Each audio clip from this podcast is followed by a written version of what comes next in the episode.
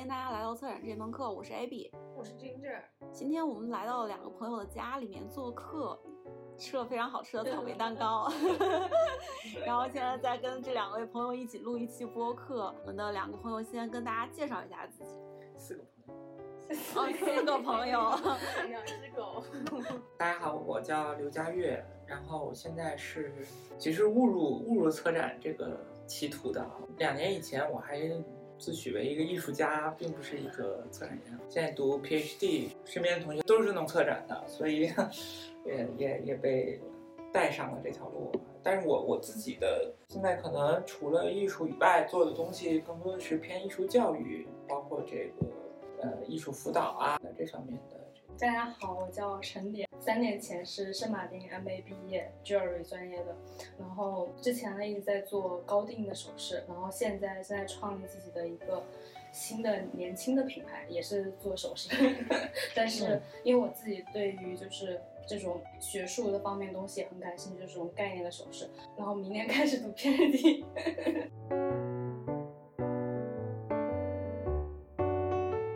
之前那个谁，呃，Rosso 的那个老板吧，数了一下，说我读了十四年书了。因为他当时在香港等于是读法学嘛，不是法律本科、研究生，然后又工作了两三年。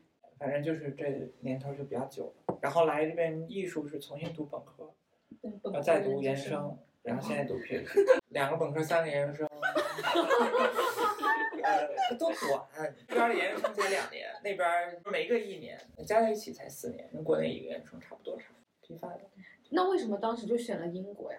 就是你转专转专业的时候。我我其实一开始想想上的是香港，我想回我母校去读艺术，中文大学纯艺术。我记得当时看他们那个毕业展，虽然是在图书馆里办的展，就如果以现在眼光来看，就挺，不是说图书馆里办展很糟糕，但是你真的是在图书馆的那个。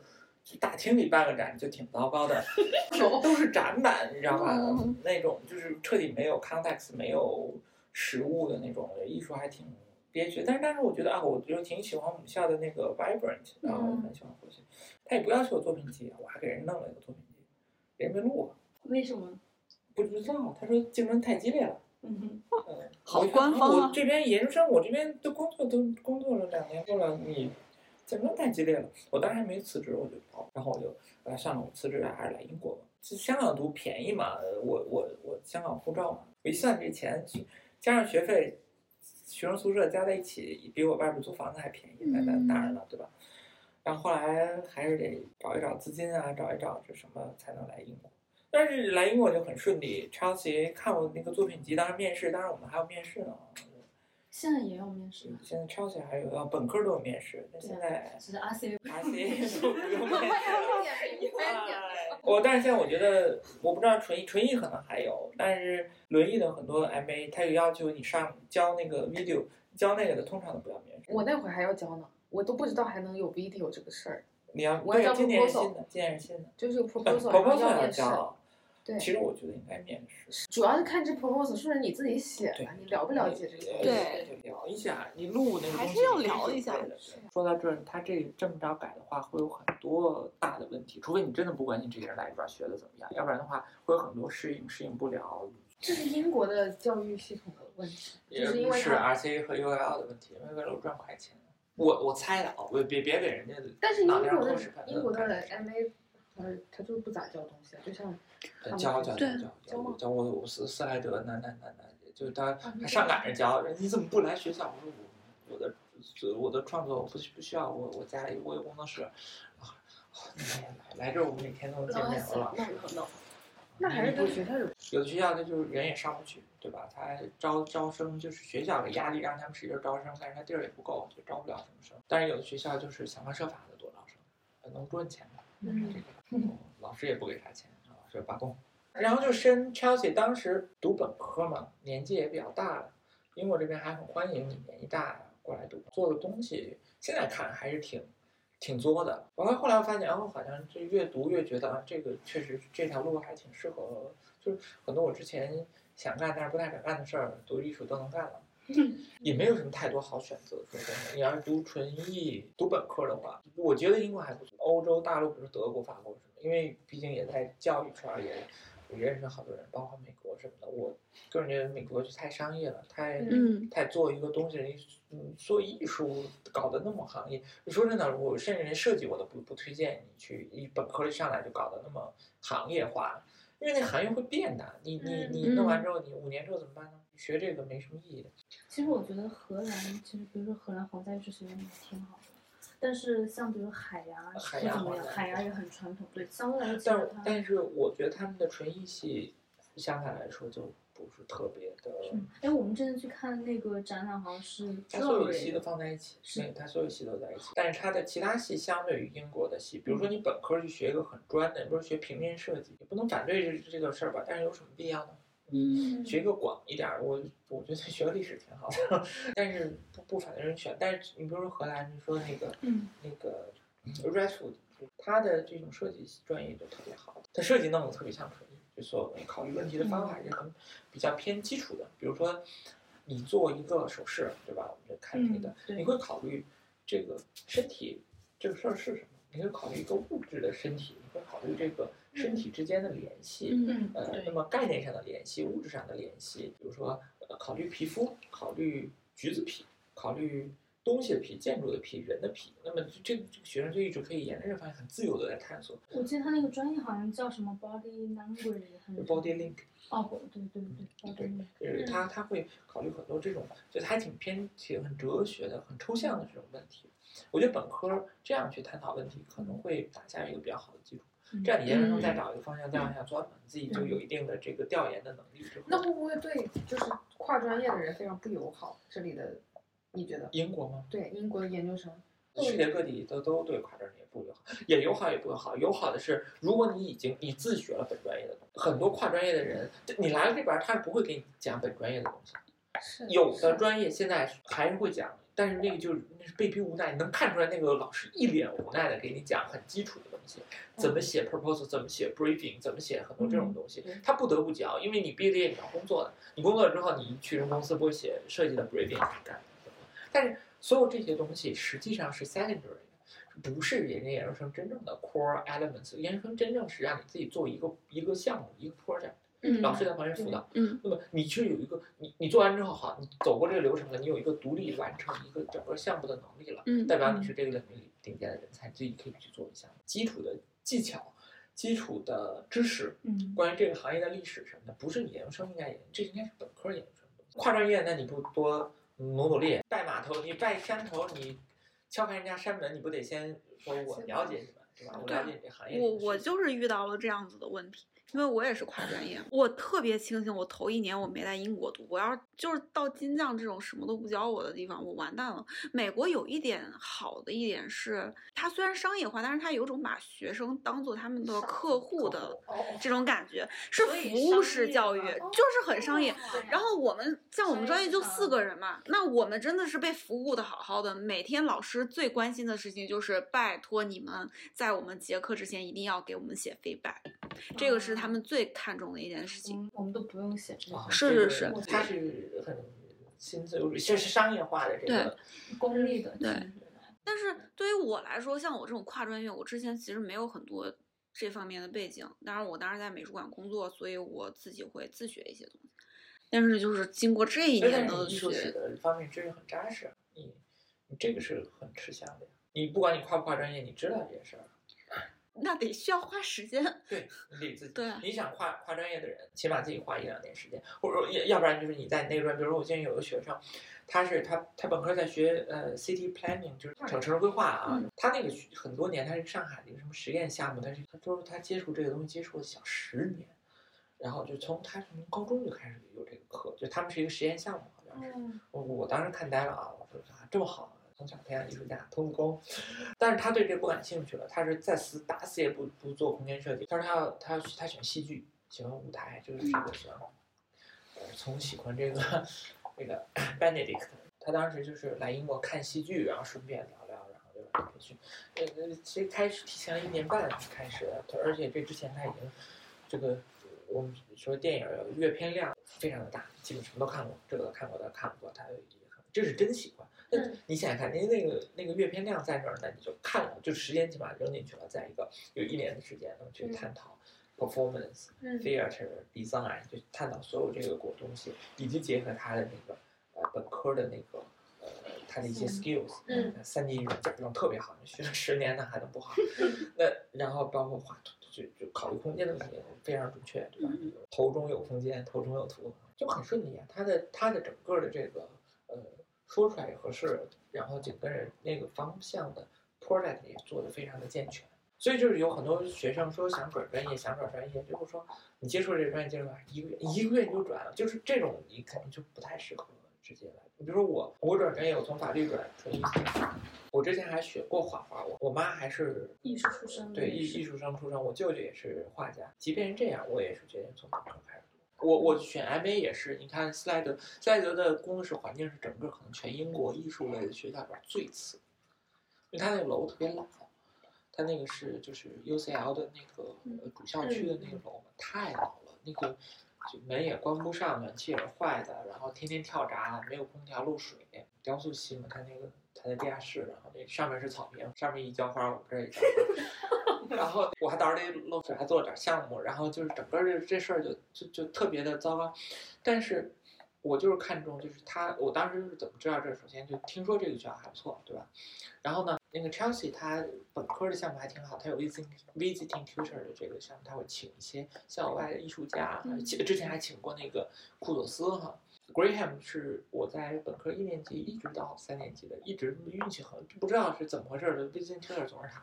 因为其实大家都是换的，但是我这边就是换来换去都是他，我就觉得他特别能教，就跟他们说，我说我觉得他作品，就反正他教书特别好，呃，他他他他他他教书特别好，然后真的是特别能教。但是我觉得可能每个人都有这种经历，就你特别喜欢一个老师，然后就会特别喜欢这个、这个学科。那我可能我也很喜欢这个学科，但但是这个老师真的挺好的，然后就会觉得，我当时就觉得上他的课就听他讲别人的作品。Tutor 嘛，大家上 quiz，工作室里不都不好展嘛，大家就挨个作品说过去，然后坐在地上。我特别想录给他录音，但是就很可惜，就从来没录过。就是妙语连珠啊，特别会从这个东西的角度来评价这个东西，这挺难的。因为你评价艺术，嗯，包括最近可能一两年，就我们系就 Goldsmith 这个 PhD 就 Visual Culture 里边，大家评价都评价作品的角度都不是从这个作品的角度里评价，都是从这个。什么社会背景啊，什么都是这种东西。但是你你作为一个艺术家来说，或者说 studio quiz 的时候，你从那些角度去评价这个作品，那你不评价语言，就是你你你文学家也是，你说这个小说写的好，他说农村的这个现状写的非常的非常真实。那你光说这个没有用，你必须得落实到哪个字儿写的真实了，你哪句话写的真实了，哪个 plot 安排的真实了，你你不可能对吧？你你这脱离了语言，你哪有小说啊？同样的艺术也是里边所有的。决定所有的这个物质过程、经验、展示、语境，这这等等这种东西都是很重要的。他他特别会，特别会挖掘这个东西，然后也有很多艺术的这个 reference。这个老师是对我影响很大的。那他正好在 Slade，是，但是突然 Karen 会觉得这个太 overwhelming 了，就说啊不行不行，我抑郁了，我就不来了。然后 Graham 就开始组织各种各样的活动。他是一个特别乐意教书的一个人。我就记得我们上研究生的时候，特好玩的是晚上七点多钟，突然给大家发邮件，来来来来来，我们聊聊我喜欢的乐队吧。然后然后大家就就也不好意思不去的，然后就去了，去了之后开始直通一弄的声势浩大的，然后版权保护了放不了啊，没事没事，我再给你找，反正就找，然后就开始聊这个乐队，大家开始聊。然后他六十岁，我们班上有一六十八岁的一个老头，他们俩聊特别好。聊的那个乐队是一九六几年的乐队，然然后后来我后来是我都毕业了，我才开始好好听那个乐队，我觉得还是是不错，但是那个录音质量太差了，对吧？毕竟那个年，毕竟那个年代，就那俩当时聊特别好，就我当时我当时很感慨，就是他就是一到他，比如说我们这会有那个老师，呃，每周末，老师会在那个。就是讲自己的，就是做一个 lecture，整个那个 UCL 的人都可以来听。然后他讲的是，就是他平常的时候个子不高嘛，一个老头。我记得他跟我说话是老喜欢这样伸伸，往高了伸一伸。然后他当时讲课的时候不用往高了伸，整个人就唰就变大了，你知道吗？就是那种伟岸，气场两米八，就就就就起来就讲课。上讲台，特特别喜欢讲。我感觉你你们那会儿的老师也特别爱教育这个，特别爱他们的行业。他连周末他特别爱，他是我觉得这个是分老师，他会周末的时候约大家，就他他是那种他会他就跟我就是他跟我说，热爱艺你为什么。不是每天来工作室？你不来工作室，我们见面的机会就会少。嗯 我说啊，我说但是我约你挺让我约不上。他说没关系啊，我在工作室的时候，你随时可以抓住我聊啊。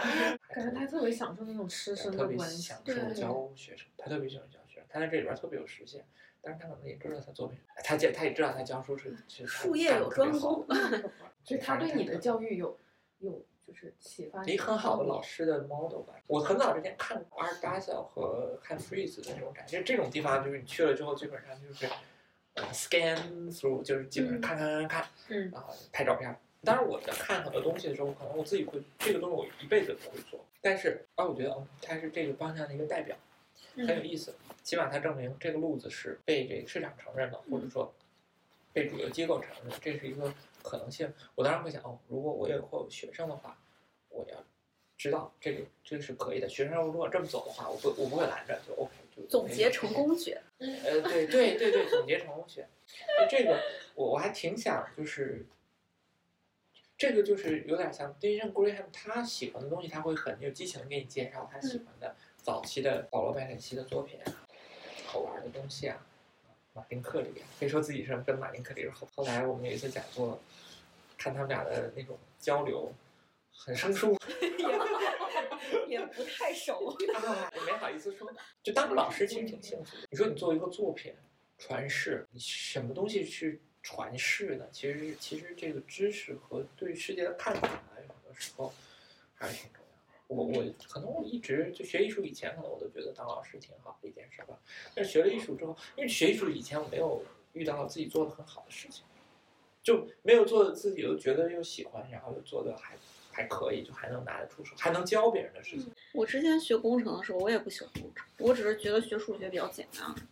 对，我也想过要教别人，后来发现教奥数跟做奥数完全两两件事。对你是一直都喜欢设计的，我从小就想当设计师，这跟家里好像也有关系，就是因为家里比较穷嘛，一直都很穷，就我穿的衣服都是亲戚家不要，就我爸我妈给我搬各种缝缝补补的，然后给我那种。那我从小就是我爸妈都在外面，我就一个人都是各种亲戚照顾我呀，就轮流就比较寄人篱下那种嘛。然后所以就长期都是一个人生活，就自己找乐子玩。因为没钱去买一些东西，但是我从小好像特别喜欢首饰这种东西，我觉得特别漂亮，就是那种感觉。然后特别搞笑的是，那时候小时候因为我家没电视，然后隔壁家的一个妹妹家有那种电视，然后我就去看，我特别喜欢看古装片，你知道吗？古装片里面不见得是什么头嗯彩呀、对对然后那种什么簪花呀什么的，自己做自己往后自己头上插。就收集各种，比如说废弃的纽扣啊、布呀、羽毛啊，就反正各种什么的，然后就把它收集起来之后，然后我自己做手工，然后做成那种小的头彩，然后用两根牙签，你知道吗？然后再把那些东西全部连在一起，然后当头彩。有一件特别搞笑的事情，就是我小学三年级的时候，有一天特别开心，前一天晚上看了一个古装片，然后特别喜欢那个发型，然后我就自己扎了一个古装的发型，就是头顶上面你知道吗？扎一个辫子，然后再把那个辫子往这边一弯，像一个望远镜一样的，然后扎了几个小辫子，穿了一条裙子，然后特别开心，蹦蹦跳跳跑到学校去。然后我同学一个个就这样看着我，不知道我在干嘛，你知道吗？因为我自己扎了一个奇怪的古装的发型，然后跑到学校去。然后后来下课之后，我我我后面座位同学说说。陈脸，他说：“你知道我上课是怎么看黑板的吗？我就通 通过你的头发的两个望远镜看的黑板，然后我都没有觉得任何的不好意思，那时候就好像对这个完全没概念。然后后来又特别开心的跑回家，但直到就一天都各种人都在看着我，你知道学校大家看着我，但是不会怎么说。后来好像慢慢的，我晚上回去就开始慢慢琢磨出，就好像有点不太对劲。呃，属于对这个行为艺术啊、珠宝啊这些方面的开悟比较早。就反正一直断断续，我自己特别喜欢做手工，各种各样的小手工装饰品啊什么之类的，工艺品啊什么的，就包括比如说朋友生日啊什么，也是我给他们做东西。一直到小学五六年级，我还记得毕业的时候，大家写就是那个同学录，我写的是我想当一个服装设计师，就是因为那时候我觉得服装跟手艺是一起的，没什么太大概念。后来读初中、高中，高中我就开始学画画，是艺术生，在湖北嘛。那时候我还记得，我当时大学我想报考华南农业大学，因为我对花很感兴趣，对植物很我想报考什么就是那种花卉设计，就当一个花艺师那种的。但是后来因为从小也很喜欢首饰啊这些东西嘛，后来大学就干脆就选了一个首饰专业，因为那个也是因为 那个名额被别人给挤下去，就别人通过关系，然后把我给挤下去了。然后后来我就报考了一个就是首饰专业的，然后就好像一直以来都是特别顺的，就不是说那个就是追求梦想的路很顺，就是一直对于自己想要干嘛，就是这方面都还目标清晰，想要成为一个什么样的人，对我都很清晰。个人觉得我，我说我这转变大，看上去好像大，其实也不大。因为我在上中学的时候，比如上小学的时候，我记得特别清楚。小学的时候，我们有一个老师啊，这个体育老师，当时男生女生都是一个体育老师。然后那个体育老师是，我觉得他是个性别歧视，他歧视女生。他是个男男老师，但是他特别歧视女生。有的时候外面下雨，没法上体育课，还会讲一些很奇怪的笑话。我当时就觉得很很很讨厌。然后我当时就联合班上，我就联合班上所有的女生开始，但是没联合起来，但是去校长那儿投诉他，还成功了。他从小就特别具有反叛精神。我从小就各种捣乱，哦但是成功之后，这个老师，我我那个我觉得我觉得那个校长就很糟糕，那个老师后来就惦记记恨上我了啊。老师公开批评我，但是我也没关系啊，无所谓，我就从小脸皮厚。然后我上了中学之后，初中的时候，因为我们是奥数班嘛，班上女生特别少，我当时没有不知道女权主义是什么东西，但是当时班上还发生过这种事儿，就是这个做值日，做值日的时候呢，我们要求把这个墙啊用砂纸。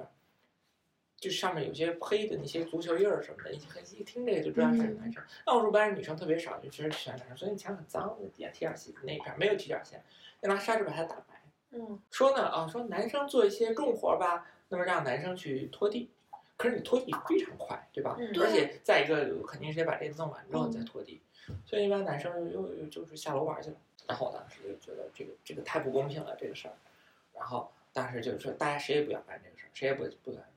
然后好，现在就找老师和年级组长要求，第一，每个人配一个口罩，要不然我们就不打，这个对健康有危害。哇，第二，小小年纪的，第二，你要不然就是发油漆，嗯，我们把这墙给你重新刷一遍可以，反正我就不打磨这个墙。但是刷墙的话，把男生叫回来一起刷，刷完之后再擦地。后来这也没太执行好，后来还是有些总总就罢工总有工贼，总有这种人，还有人就去打磨。那那那你也不好意思不不帮他打磨的。就现在一想，很你多形式主义，你打磨那干什么？你不应该从这墙的设计上着着着手把这事儿解决一下吗？对吗？再一个，你不应该重新游一遍吗？你嗯为啥要打磨呢？我记得你还有，你不是读高中的时候有一次老师让你写检啊，讨书，那是那是后来了，写了首诗是吧？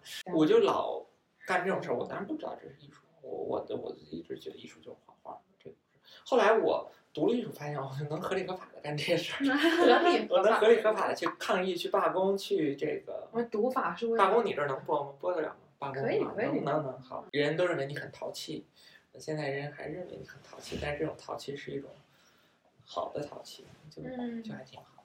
其实是我觉得，因为你这种就是怎么说反叛的精神，一直是根植在你的一个个人的一个内心对，所以。不适合做法律。你做法律干嘛呢？你你你帮人钻法律漏洞也也不是，因为你是关于合规的嘛。我这所有东西都要 违规，我是挑战这个规则本身。学法是为了违法。就我确实我好像一直都还目标特别明确，但是不过中间大的小还是变过，比如最开始想当花花卉设计师现，在也是啊，对啊，对，但就是好像都离不开这些东西，就是、嗯对因为我觉得这种东西就是很美，然后会给我一些很多精神的愉悦，对对你知道吗？对就是我不管是在哪个地方，就是说就算是我租一个房子，租的是一个月两个月，我就会把这个空间，我想要它是特别舒服，然后舒服了之后我心情就好，心情好我就可以做很多事情。是对，我们第一次来你们家都惊呆了，那么多干花，全都是植物，我的妈呀我！想要的家了。还有一个阳光房，简直是太美慢慢弄了。起来的，对，因为疫情责任当当嘛，待在家就还是把家里弄得舒服一点。国立大学不是它会有分一本、二本、三本嘛？嗯然后我因为一本，我本来其实是可以考好的大学，但是因为我那个名额被一个有关系的人，家在国内不是都会人情啊，然后关系啊这些嘛，对吧？然后就把我那个名额给挤下去了，然后我就从一本掉到二本，因为二本你本来就一本就会有很多人掉下来嘛，掉下来之后，然后二本它相对来说那个人会更多，然后它的分数线相应的也会提高。虽然它有一个最低的一个分数线，但是你很多人从一本掉下来之后，它不就很多那个二本的学生的那个分数线就高了嘛？然后就开始我就开始从一本掉二本掉下来，而且因为我是在湖北，但是我当时想要读的广东的大学，因为我家后来在广东嘛，嗯，然后。但是你知道，往往外省都特别少。我当时报的时候才录三个人还是五个人，本来想去复读的，后来想说算了，反正这个专业也是我喜欢的，然后我就去读了手设计。我读第一年、第二年我就已经有想出国的打算。其实我从高三我差不多就有这样的想法了，就是我一直都是比较是走一步会规划几步的那种。后来大一开始我就还挺努力的学习，我想说要考国外大学必须要成绩好嘛，然后我就开始学英语啊什么的，然后。因为那时候我在武汉读书嘛，然后我就把武汉的中介基本上就我一个人自己去找的。那你那会儿找中介还是一个比较愉愉快的经历吗？不愉快。那时候我其实最开始想就升一个伯明翰都 OK 了，我就没有想说升圣马丁的。然后去找中介，我把武汉的中介全部找遍了，没有一个靠谱。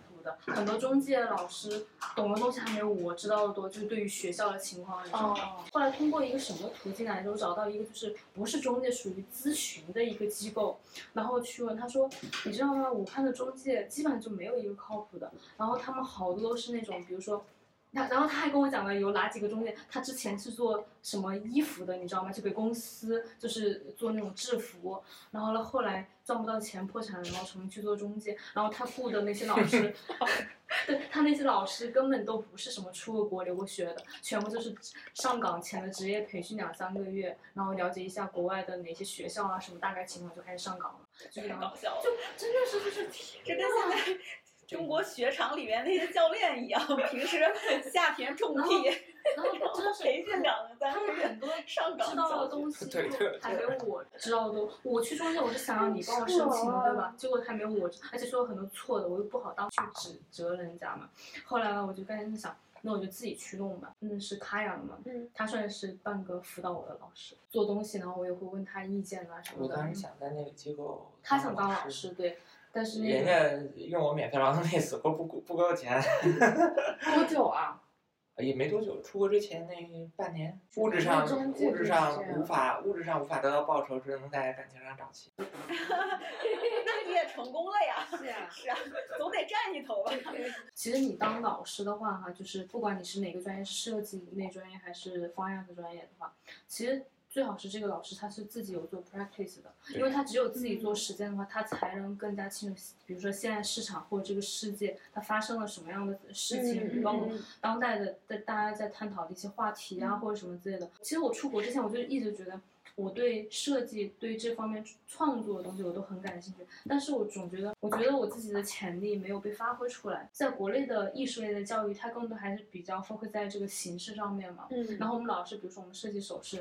老师也是，你看到一个喜欢的东西，你就把那个元素给形态给弄过来，然后你自己再怎么转变啊，设计一下就 OK。但是我就一直觉得，我想要表达什么 concept 呢？或者是我就我想要表达什么东西呢？就是，就我觉得这个东西太肤浅了，就是就太没意思。然后我就说，这为什么我一定要出国？对我就想知道。我除了做这个还可以做什么？嗯，对，所以会慢慢的，我现在的创作方开始慢慢的偏向于 art 这个专这个方向。本来设计和艺术没有这么大的界限，但是在当代市场吧，和或者是在教育这个行业里面哈，设计和艺术分得很开，就是对。啊，你说设计和艺术不太分，这可能比如说包豪斯他比较早的探索这个。那现在比如说我一个学生，他我当时推荐他去上利兹大学好像，当时他考虑呃伦。然后 Goldsmith，呃，还有这个，呃，他喜欢设计。然后我说啊，那这样的话，Chelsea 有一个新的专业，Product and Furniture Design。Chelsea 还是比较新的，从从圣马丁匹过去的，我觉得还挺好。我看那个介绍啊，还是挺基础的，讨论人跟物体的关系啊，这个场景啊、社会啊什么，然后我觉得挺酷的。但是，就为什么就推荐他去这个利兹大学呢？利兹大学的 Art and Design 是一个专业。是他的本科叫 B A Art and Design，它是就放在一起教，因为其实，在本科这个阶段哈，你从这个阶段实际上很多东西考虑问题的方式，它是有很多共通的基础的东西。讨论这个，哪怕 Chelsea 那个专业之所以好，也是因为我觉得他的思考方式非常的从艺术的角度，从这个从这个作品的角度在考虑设计这个问题。那么本科这阶段孩子那么小，那么他有一些这种，反正刚才我们说的比较广这种嗯视野，呃，不用非得一上来就定型，对吧？你上来学半天基础。那个对 core 不知道怎么使，你这个东西其实小学大一嘛，对啊剧斗之国内不知的大或初写学是比。较教这个，对教这些软件啊什么的。而而同样的，我也会觉得，就是怎么选大学，怎么选专业这件事儿，怎么报专业，其实这个不是最大的问题。对，你你有一个好的作品集、好的 PS、好的成绩，你报啥啥去？你就报一个就完了，不用报别的。就当然不会建议这样就报满，对吧？一个人在东海，你上了 Chelsea 也好，上了上利兹，你你上上上上南安普敦，你上你上一个，比如说不太好的一个呃嗯艺术类大学，但是你自己对艺术的热情一直都在，然后你自己掌握很好的方法，然后掌握着不错的研究方法的话，你你去哪儿都行，其实，对不对？你这反正小老师也不教东西嘛，对吧？不是开玩笑的，都教都教都教教的教的。其实我觉得可能这跟阶段有关系，因为 BA 和 MA 是不太一那么样的。它是一个是一个 transition，呃，从中学到大学的 transition，同时也是从中国文化到一个外国的这个这个大学教育的一种 transition，有的可能还是彻底是从国内到国外的 transition。那么这个 transition 里边很重要的知识，大学咱们这边大学 supposedly 你之前其实了解还蛮多东西想法，或者是他也不 care 你没有那些艺术史的或者是一些 art theory 的东西，但。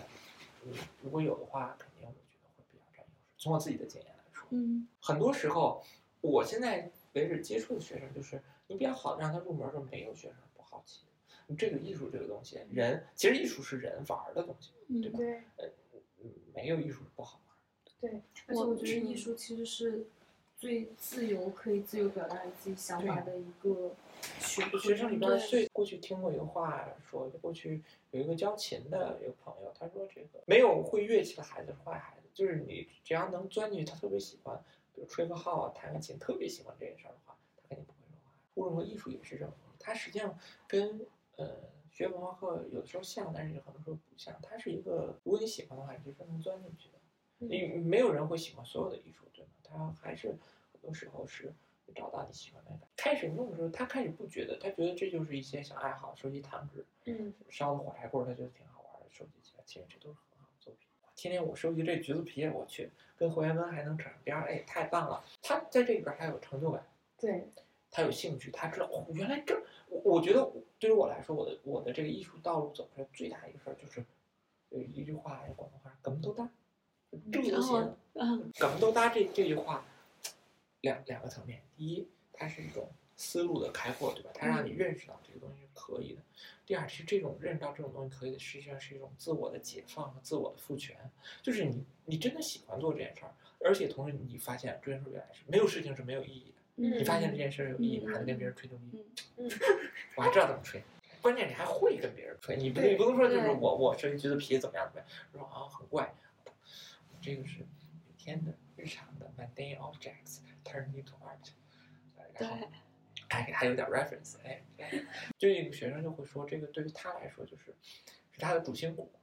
你嗯。你也说过，你过去的感觉就是首饰设计这件事一直是你的一个就是我以前。，因为这是跟家庭环境有关系嘛。因为在国内，你知道，就是刚开始都是学画、素描、色彩啊。对，因为大家一说到艺术，就是嗯，去学画画。参加什么联考什么之类的。对对。对，然后，但是那时候我就会觉得我在做这个事情的时候，我是很开心的。其实压力会很大，因为你在一边学画画，然后你还一边要上文化课嘛。嗯。但是后来一直到读大学，因为我开始读手势设计了嘛，然后我就觉得一直到现在这么多年了，就是首饰设计对于我来说，我觉得它是我能抓住的一根稻草，你知道，它嗯是我的一个主心骨，就是通过自己的努力，我可以实现我自己的梦想，达到我自己想要的生活的方式啊，或者什么的。然后一直到现在，我觉得就是首饰设计，它就是我的就好像是一个日记一样的。就有的人做设计可能会比较痛苦，或者是有人觉得做设计是一份工作哈。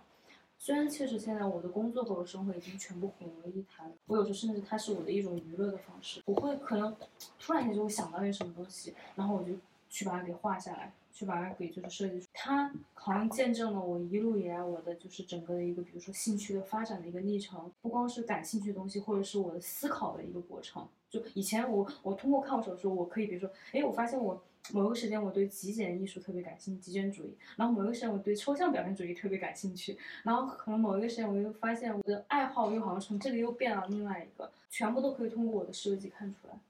不光是我的商业的设计、高定的设计，还是我的，就是我现在就是学术这方面。我其实以前对于就比如说性别啊、身份哈，我其实没有意识到我感兴趣。但是后来我一直到读，就是我要开始出国，然后开始准备作品集，然后我东西就开始慢慢的跟女权主义沾上边了。但是那时候很搞笑，我机构里面那个老师很严厉的批评我说：“你不要再做女权主义，女权主义早就过时了。”但其实你看，女权主义一直到现在已经越来越火了，怎么可能过时？就是他，因为他对这个他没有做时间，他对这个完全。后来我们研究了一下，然后来他的作品集里全是女权的。后来我才慢慢意识到，他是跟我其实从小一直以来我的家庭的环境和我这些方面生活是息息相关的。怎么说？比较私人的一些东西是我要独立承担起我自己的生活，并且我要让我自己生活过得很好，不用依靠男性什么之类的。然后包括因为我从小就是。我小学转了五五个地方，你知道，就六年我转了五个地方，而且从广东到湖南，湖南到湖北，湖北又从农村到城镇，就反正就一直是处于这种特别流动的状态，你知道吗？所以我觉得对我的身份，所以就是我家庭里面这种性别这样的一个，都这方面东西特别感兴趣。然后，当我父母就包括我家庭。也影响了我的一些，比如择偶观啊，或者婚姻观啊什么之类的哈。但我觉得并没有什么一定的对和错，只是一个大家选择的一个方向不一样，或者选择生活方式不一样。我准备作品集的时候，发现，哎，怎么好像全部都跟女性这些什么东西都相关？比如说，女性就是被这个社会隐形的规则、有形的、无形的规则这么束缚的，然后就开始一直研究这些方面的东西了。就我的 M A 的阶段，一直也就是研究。这个，但是后来呢，就开始慢慢延伸到关于 LGBT 了。Year One 到 Year Two 的那个中间的那个暑假，然后，嗯，我去做那个学术考察，然后转了欧洲转了一圈，把所有的那些女性博物馆哈全部转一圈。后来发现已经全部转向，都不只是 focus 在女性身上了，然后都是已经全部基本上都转到 LGBT 这个方向去了。因为女性和 LGBT。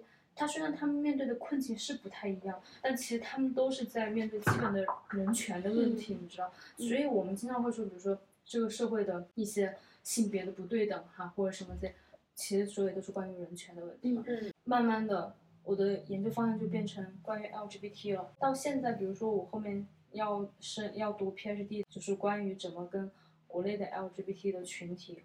那些 group 和 NGO 合作，然后去做这种就是 participatory art，就是参与性的艺术。嗯然后比如说工坊，建立工坊，然后 workshop，然后教他们一些比如设计的一些基础的知识啊，然后包括一些有一点点理论的知识啊，或者说是还有一些。做手工的一些知识一起来做设计，让他们去通过这样的方式去表达他们自己的一个想法。因为首饰相对来说的话，然后首饰的话，它是一个其实是一种比较优雅的一种表达的方式。呃，它是有形，但是它是一种没有声音的，对一种语言。然后我就觉得这种媒介一直对我来说，我觉得它是特别有吸引，因为就像对我来说也是一样的，首饰一直就是它也是表达了我的心声和我一直以来。我关注的东西，或者说我的一些想法的一个变化，所以我觉得就是我也想去通过这样的方式可以去帮助别人，然后让他们怎么去表达他们的一些方，因为其实对于 LGBT 或者是对于性别啊、身份这方面的一些探讨啊，很多人其实他们是不知道该怎么去表达，但每个人想法可能都是不太一样的。那我可以教他们一些比较基础一些东西，然后让他们就是大家一起参与到这个过程，最后比如说也他们可以得到一些就是经济上面的一些来源，就是因为比如说帮助他们，然后最后可能建立一个就是那种 platform，怎么去可以卖这些东西，然后最后赚到的钱，他们又可以支撑他们的这样的一个组织，有一点的经济来源，可以更好的生活下去。像像你这个这种就很典型，就是从设计一个东西转化为设计一个。关系或者设计一个过程，像这种就是有点像那 educational turn of of curation，对吧？我更倾向于想象，这是你世界上这堆事儿嘛？对。过去我们一直会，包括学科也是分开的啊，这个是这个课，这个做一个东西，一个作品，这个这个那个一个东西放在那，但其实它永远不可能是一个东西。而且很多人都会说，觉得艺术啊、文化类的这些东西都没什么用，不可以吃。他们都会觉得这个东西是一个看不见摸不着的事情。但是其实它会解决很多这种很本质的一些问题，就比如说刚才像点点提到这种少数群体的声音的问题，关于自己身份认知的问题。而且而且很多时候，其实你比如说刚才说到艺术教育什么事儿，其实艺术这事儿，你发现其实就伟田那天说说这个，他觉得 A 呃 advanced practice 就是嗯 Goldsmith 呃 advanced practice 实际上是教人怎么做个好人。嗯然后其实其实学艺术某种意义上有点像塑造你自己，是嗯，塑造你的这个人生观也好，世界观也好，对你的眼睛，是对是，感受这个世界的方式，开悟嘛。其实我某种意义上我会倾向于想，不光是艺术的事儿。我那天跟那个 Katrina 还在说，Katrina 她来自一个学术世家哈，他爸爸妈妈都是瑞士那边的这个做做学术研究的，但是他说他觉得他除了 research，他不会干任何其他东西，然后他觉得他没有一个 tangible skills 或者是什么的。但是嗯，某种意义上，我觉得其实其实就是他他说的是这一点，但是也反过来听这话，他能抱住一个，比如 research 一个 knowledge 或者一个学科的一个东西。嗯，那有时候你会发现抱了半天这东西挺虚伪的，或者说这东西挺假的，导致这个成长的阶段有一个暂时的一个毕生追求。嗯暂不能暂时的毕生，这很矛盾，但是就是当时觉得是毕生追求，但是后边可能会变的一个事儿，其实还是挺幸福的。是我啊我那么，那么对于很多事儿来说，其实纯艺术是一个很好的，哲学其实也是。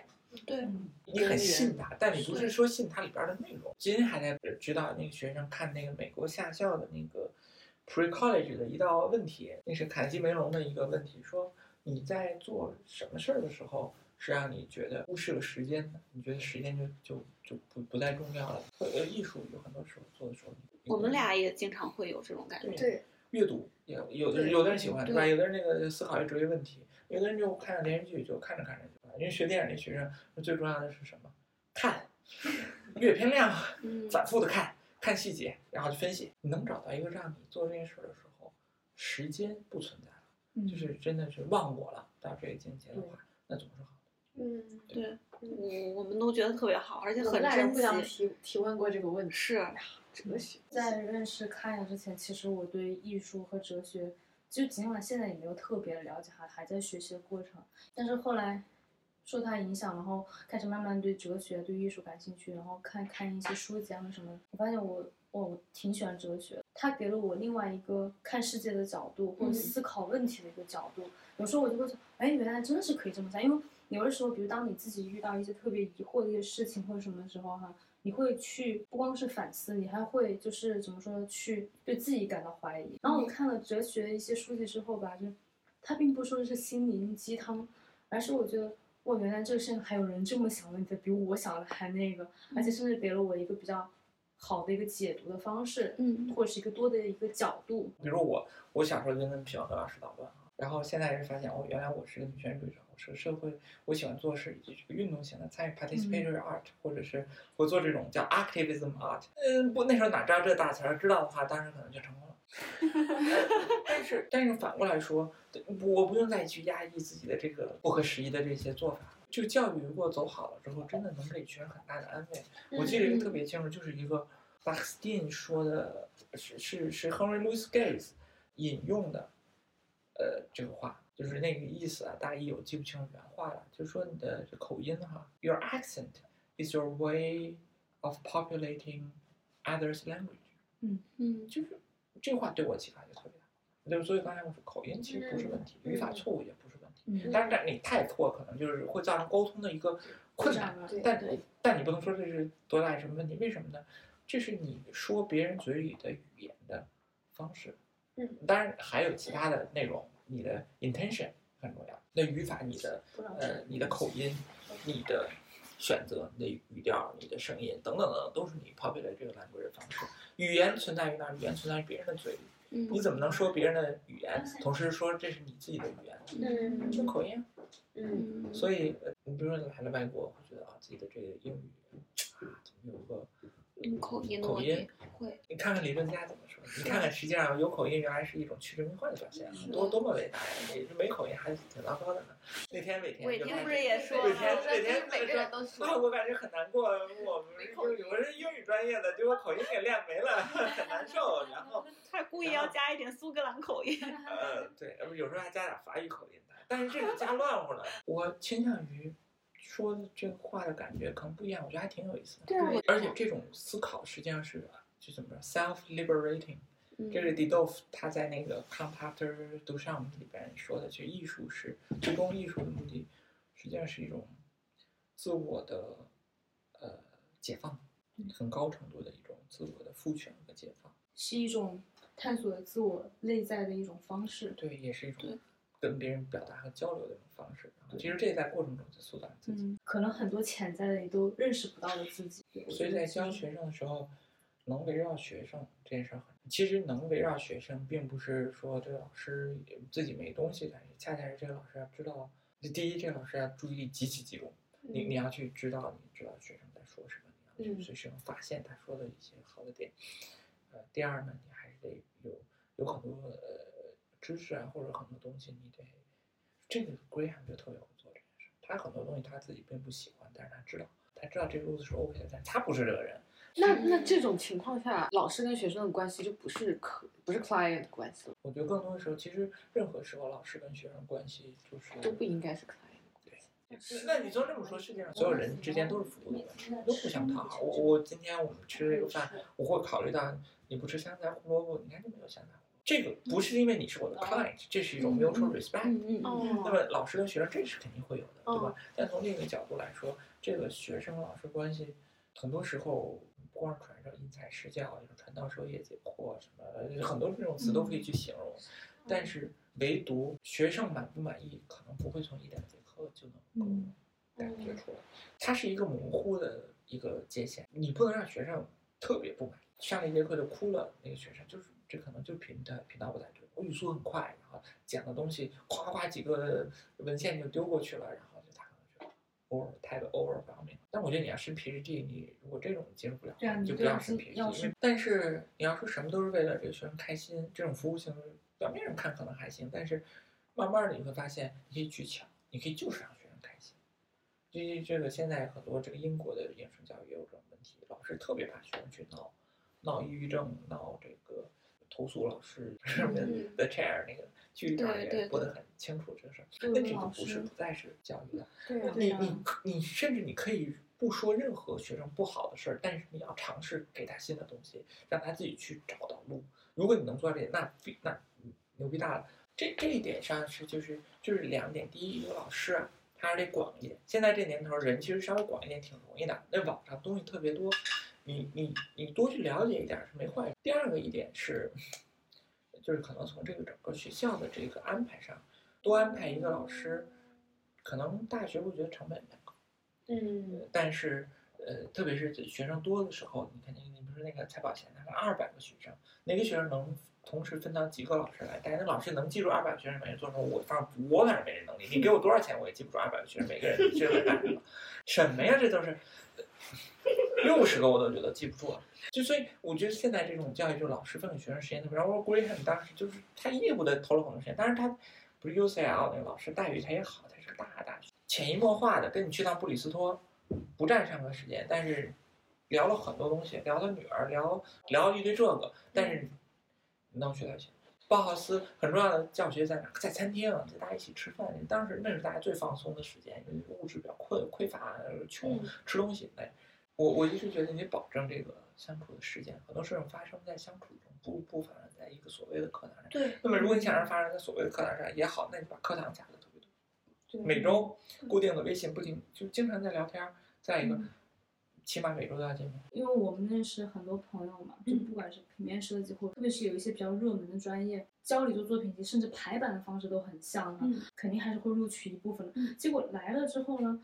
就这边的老师会有很多怨言，然后就说，就为什么学生看起来作品集水平还可以，怎么到了这边之后哈，水平那么差？对，而且就是啥也说不出来，什么想法也没有，就完全是两个差别。这个事情前两天我们老师跟我 tutorial，刚跟那边跟我吐槽，现在你知道中国有很多那些机构啊，什么帮学生写一些 proposal，帮他们出一些文案什么之类的。但是英国这边学校又圈钱，然后现在又有一些这样子的机构搞来一大堆学生，但是他们其实根本根本根本就没有达到所谓的这种标准。对，所以现在学校里面就导致他们其实学生的质量也不如以前。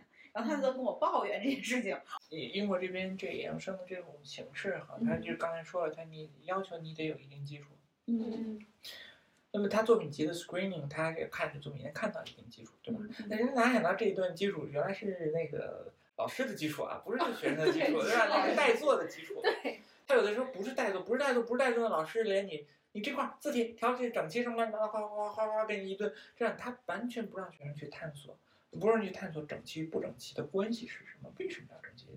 你这就要消耗时间呀。一般学生来找老师，老师我还有俩月申请了班，这种我们俩月你看一下你东西，你俩月不行。你最少都得要大半年到一年，最少。对吧？你你你，那不叫那不叫教育，而且真的还有一点就是，其实不应该 focus 在这种就是作品集的培训上面。作品集这个东西，它其实它只是一它是一个作品的集，对，它只是一个作品的集合 collection，而且它只是一个最后的一个产出品，一个残留品。学习知识才是最重要的那个目的。借用英国的这个整个本科的艺术教育的这个方式，就是自由的探索，不给你 topic，你自己去找 topic，自己去。可能有 topic 是他爸天天在那说政治，学生对政治报纸特别感兴趣。那么很多时候，实际上艺术也是个话题。所以家长为了跟孩子产生联系，就是说这个要一起玩游戏，一起看展，一起做个项目什么的，也蛮好的，互相启发。就是卡雅他一直都是想要开办一个学校。中国的包豪斯，就是当然这个可能还挺久远的，没那么容易见哈。但是就是想主要以这种分享知识为主要目的，对。然后大家比较自由平等的，还挺乌托邦的吧。但是我觉得是可以实现的，其实慢慢的来的。反对学校公司化。这种回归到真的人的这种特别淳朴的，不太淳朴，因为学生给钱了，但是但是又淳朴又赤裸裸的这种人跟人的关系。我这儿的老师的拿到的配是占到，基本上学生交的学费全部给老师赔，就是全全是老师课时费。我我自己抽的钱就是我给学生上课的时间，嗯，我就我不会收起行政的钱，这所以我这老师不一方面重赏之下必有勇夫，从另一方面我我也希望这个老师，既然我也经过了选拔，这些人也都是辛辛苦苦、兢兢业业、starving artist 一帮这个，呃，是就就我我我也包括我们，某种意义上这个对老师也是一帮，因为他真的他能够一方面反过来梳理自己的知识，从另一方面。他有一个谋生的，或者说他有一个真的能帮助他们生活的手段。嗯学就学学生毕业了之后去销售，很多学生毕业之前还不好意思跟别人说呢，这这是秘密武器，不想跟别人介绍。真的，我这学生可逗了，他们都报我这个专业，我我现在就觉得，我我来这边刚读本科的时候，我跟我的老师会每周都见，然后包括当我 MA 之后很幸运，当时我就去了 Slade，但是基本上你只要去学校。每周礼拜三、礼拜四，每周礼拜三那么早起来就要去学校，也待一天，就是每周都能见面，每周都能见面，每周都能见面，这个节奏是非常好的。但是如果保证不了这个，太密集吧，会烦。嗯但是 但是你要说一个学期就见那么一两次，那那是不认识，不认识。真的，我跟我的同学上学期拢共就见了多少次？但其实总的来说，英国这边的艺术氛围和艺术教育都已经算是全球都已经不错了。它的结构还是算是比较好的。我跟你说哈，这个见的少，好过见的多但管着你的那种。嗯就是使劲给你填鸭式，就就呃或者换句话说，就是那种一顿一顿瞎输出，然后也不管你的发展方向，这个东西就是有的不好的那种机构就是作品集啊，你就照着来一二三四来就行了，别嗯别问为什么，这种是最 这种是最 这种是最糟糕。对这是这是那谁金老师名言嘛？哪有那么多为什么？你想太多，你的问题就是想太多，你知道吗？对对，哪个老师会说出这种话？你想想看，不知道艺博会和双年展的区别，他不怕老板不懂，怕的是他不懂，他还瞎指挥。我们要开的是一个代代替大学的东西，所以我要保证我这一门课 Alternative 比大学的一年要好。啊，这是我的博士项目，我要跟一月说这件事。伊瑞说这是他的毕生梦想。你上次已经跟伊瑞都说了，对，伊瑞说我们回头找时间详谈。还挺想就是把这个 PhD 读完之后，然后不就可以拿到永居吗？嗯然后然后再去读一个教育学的 PhD，然后就把这个作为一个项目，就是我们想要弄一个就是工作室，就是专门去租一个工作室那种，就我们的房子这些都看好了的，可以开沙龙，或者说是大家过来请一些艺术家过来，那有个地儿，lecture，然后有一个地儿，这些聚一聚有一个地方，对，然后包括学生也可以过来，因为我们也是学生也在这边嘛，然后所以说也可以过来。这种东西的转变，大学也是，这大学的建校的人，Goldsmith 整个的这个呃遗产还哪些还在，都都几经倒手了，对不对？嗯那么这种东西，它是一个体制上的一个一个问题，可能需要一些迭代，需要一些需要一些发展、一些阵痛，或者是怎么样的。恰恰这证明了可能需要一种，现在可能是一个重新去思考一个新的结构，或者说一种新的机构的可能性的一个一个。这些大学建校的时候，UCL 建校的时候，那时候不也是？那时候 UCL 是英国第第三老的大学，好像是英格兰第三老大学。那么他他当时就是，呃，其他那个其他的学校就是有限制阶级啊，限制性别，限制这个宗教信仰。那么 UCL 是世俗化，那么他当时就是功利主义的思考的人，或者是怎么样的，他们很多种哎，都甚至不不是一开始不太受到这个国家的承认。那个年代就有点像现在这个，虽然说我们这现在社会没有那么大的变革，但是你从教育的角度来讲，那个年代需要那样的学校。你现在看大学，哪个大学非得要求你信教才能进？嗯这啥啥大学，对吧？就你就很难想象，那当年的时候，那都得是呃以的一定的身份才能去大学。慢慢它又有点固化了，能超越这种东西的形式。嗯那么呃，那往小说，从艺术教育的角度来讲，比如包豪斯的教育形式，就是在那个动荡的年代的那种，它可以提供一种很新的思路。我们在艺术教育里边不再讲这个教育者的时间的投入，我们可能还是会讲根据每个学生个人的发展，但更多时候很纠结，有时候是不是要满足这个行业的标准，培养这个人才培养出来是不是要培养一个稍微老一点的从业者和新要入行的从业者之间的关系，或者是以及这个所谓的行业、所谓的人，包括了不同文化背景的人、不同年龄阶层的人等等的，这这这关系还是挺复杂的，而且还很动态的。这种东西可能需要重新的去去拿捏一下。对，辛苦了，辛苦你们俩了。那我们这期节目就先到这里了，感谢大家的收听，我们下次再见，拜拜拜